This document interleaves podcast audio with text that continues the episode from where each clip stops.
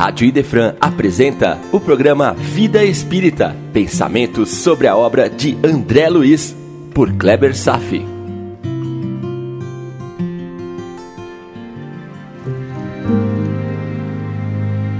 Olá amigos, que bom que estamos de volta. No capítulo de hoje, André Luiz se encanta com a paisagem espiritual semelhante ao que tinha na Terra, porém com maior qualidade e beleza. É aqui também que descobre ter passado oito anos no umbral. Também é apresentada a importância da intercessão de espíritos amigos e protetores para a nossa proteção e, principalmente, que devemos estar preparados para merecer tal proteção. Vamos começar?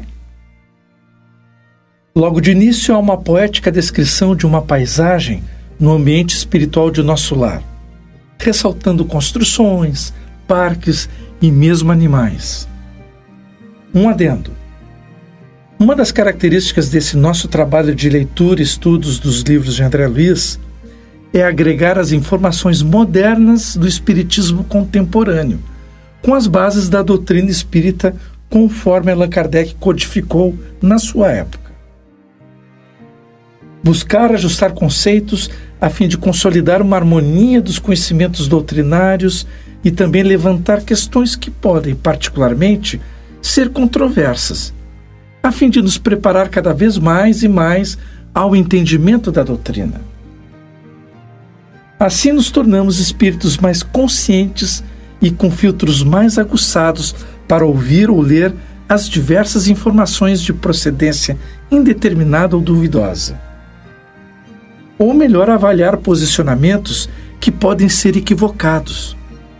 Então, neste capítulo surge uma descrição que ainda exige leitura atenta, que ainda vai merecer estudos mais profundos. É a questão dos animais na erraticidade. Apresenta aqui, pelo menos, três referências doutrinárias encontradas na obra de Allan Kardec sobre este tema. Vamos dar uma espiada? Primeira referência, Revista Espírita, julho 1861. Abre aspas.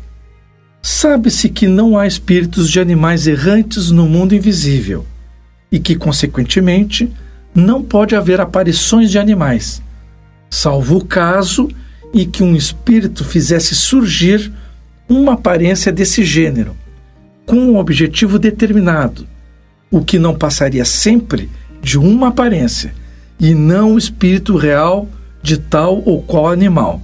Fecha aspas. Nesse caso do capítulo de hoje, poderia ser a manifestação de imagem de animais, apenas como resultado da criação mental dos espíritos que vivem em nosso lar.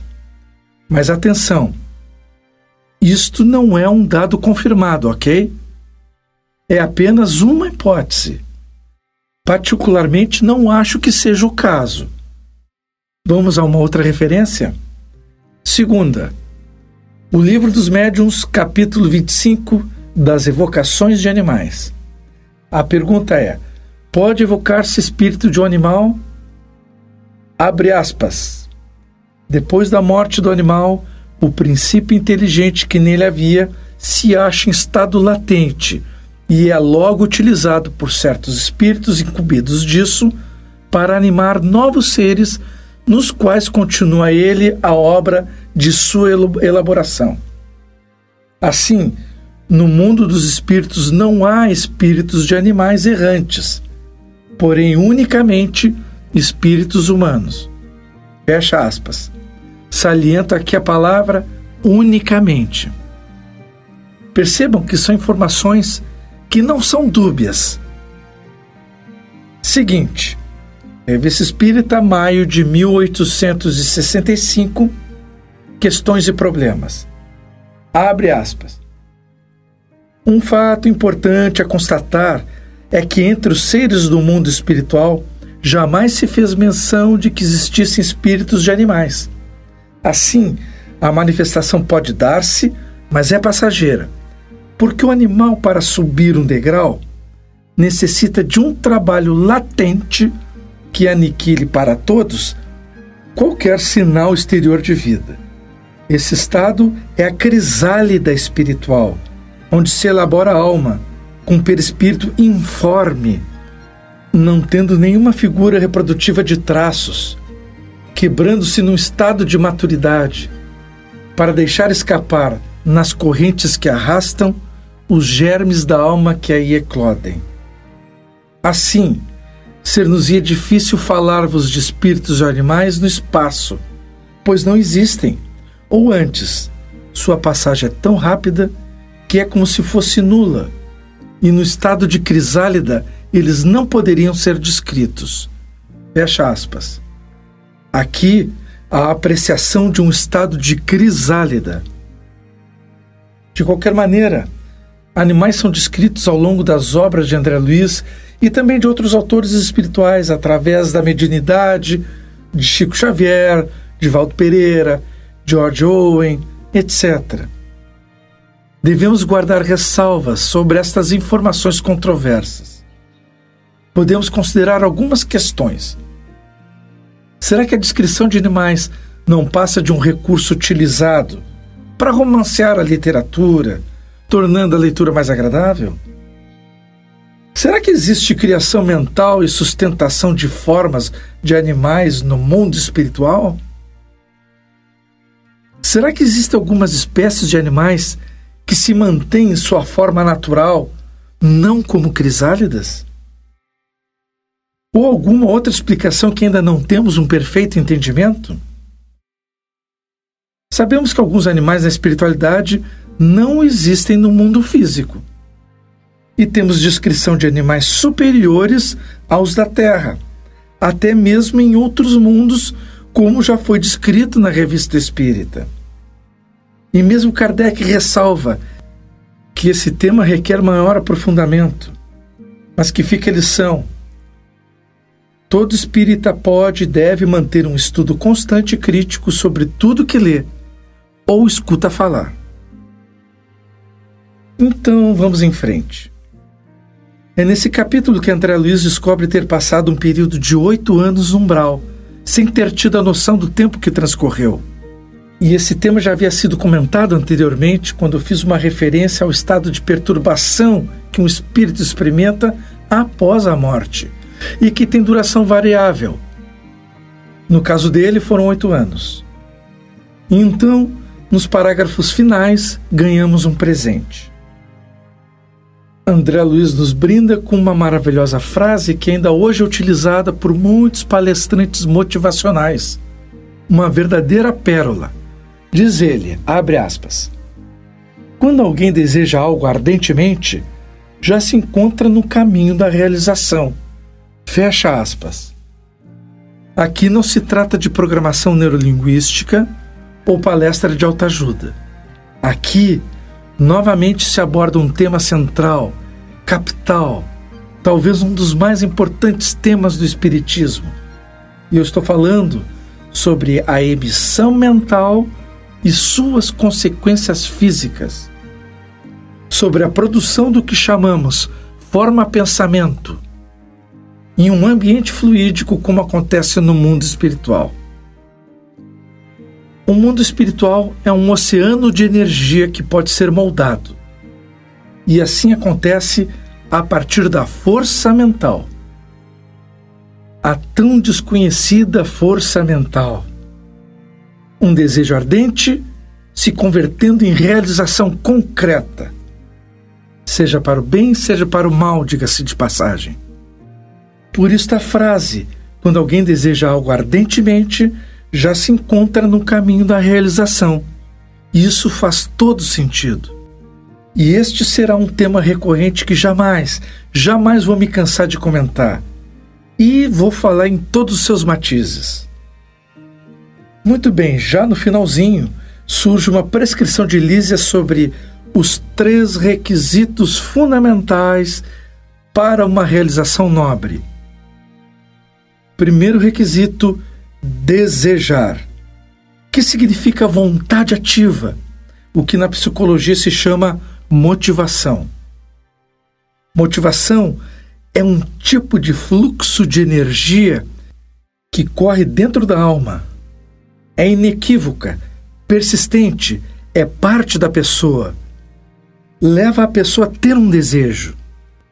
O segundo requisito é saber desejar, que é o fruto do trabalho persistente, pois te dá força e resistência. Aliás, muito mais do que isso, te dá resiliência, que é uma grande capacidade de se recuperar das dificuldades e das mudanças da vida e retornar às lutas e de forma fácil. O resiliente é, na verdade, o persistente otimista, cheio de fé. Para ele não tem tempo ruim. Note que enquanto desejar é um pensamento persistente, saber desejar é um trabalho persistente. E o terceiro requisito para uma realização nobre é merecer. E nesse quesito é que muitas pessoas tendem a cair. Para isso, é preciso mostrar seu valor antes de colher frutos. Você já percebeu que muitas pessoas seguem uma tendência no sentido contrário? Querem obter as coisas antes ou mesmo independentemente de se fazer merecer. São crianças mimadas, os egoístas de plantão. Elas querem, mas não estão dispostas a lutar pelas coisas. Lembramos que a verdadeira conquista espiritual é estabelecida pela meritocracia. Os que não merecem também se incluem naqueles casos de pessoas que esperam antes alguém fazer algo por elas, para apenas depois fazer algo em retribuição. A iniciativa não parte delas. Então não há méritos, apenas comércio, apenas o velho toma lá da cá. Não há iniciativa, mas apenas a simples espera de que o mundo faça primeiro por elas, para depois, mergulhados num oceano de vaidades, decidirem se vão ou não retribuir o favor.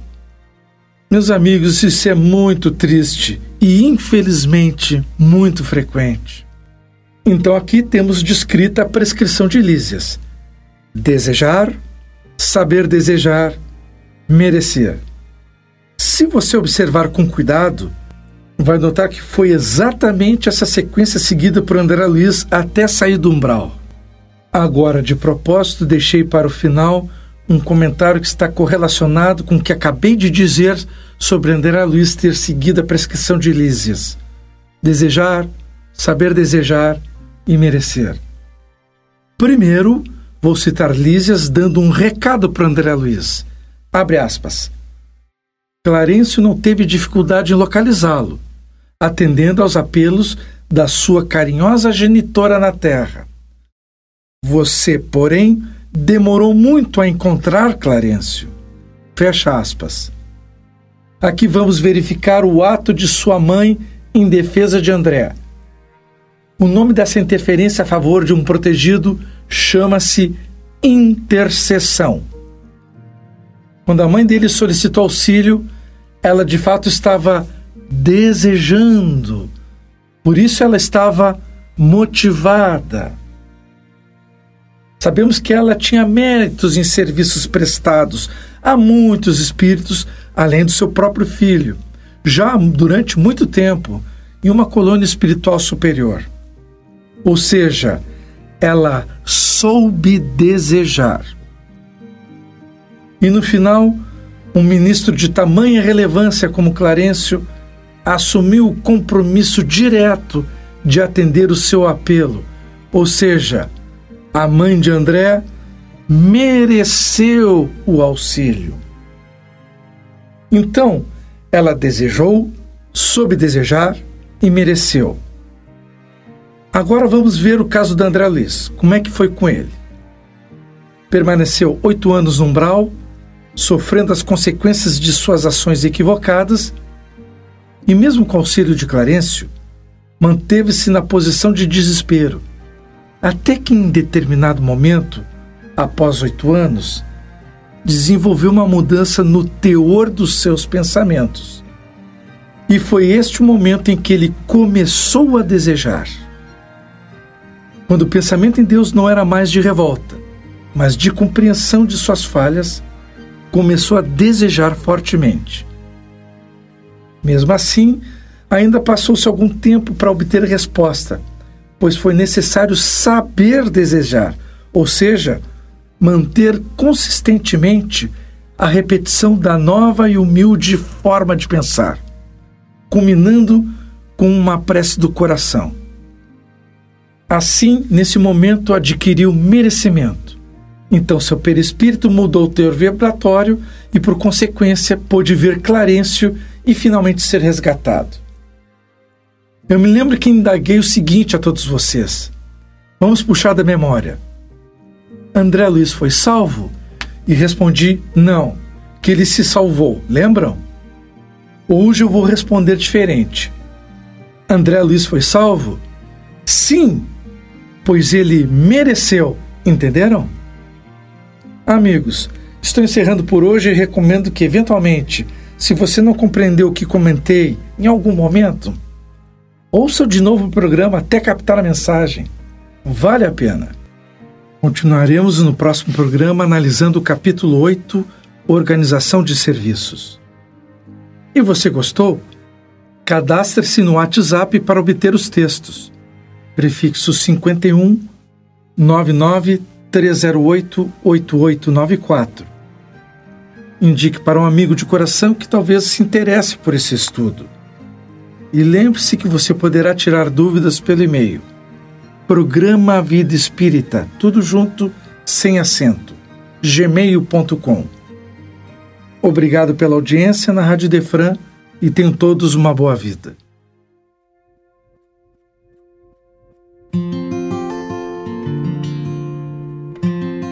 A Rádio Idefran apresentou o programa Vida Espírita, por Kleber Safi. Todas as terças e quintas, às nove da manhã. Programa Vida Espírita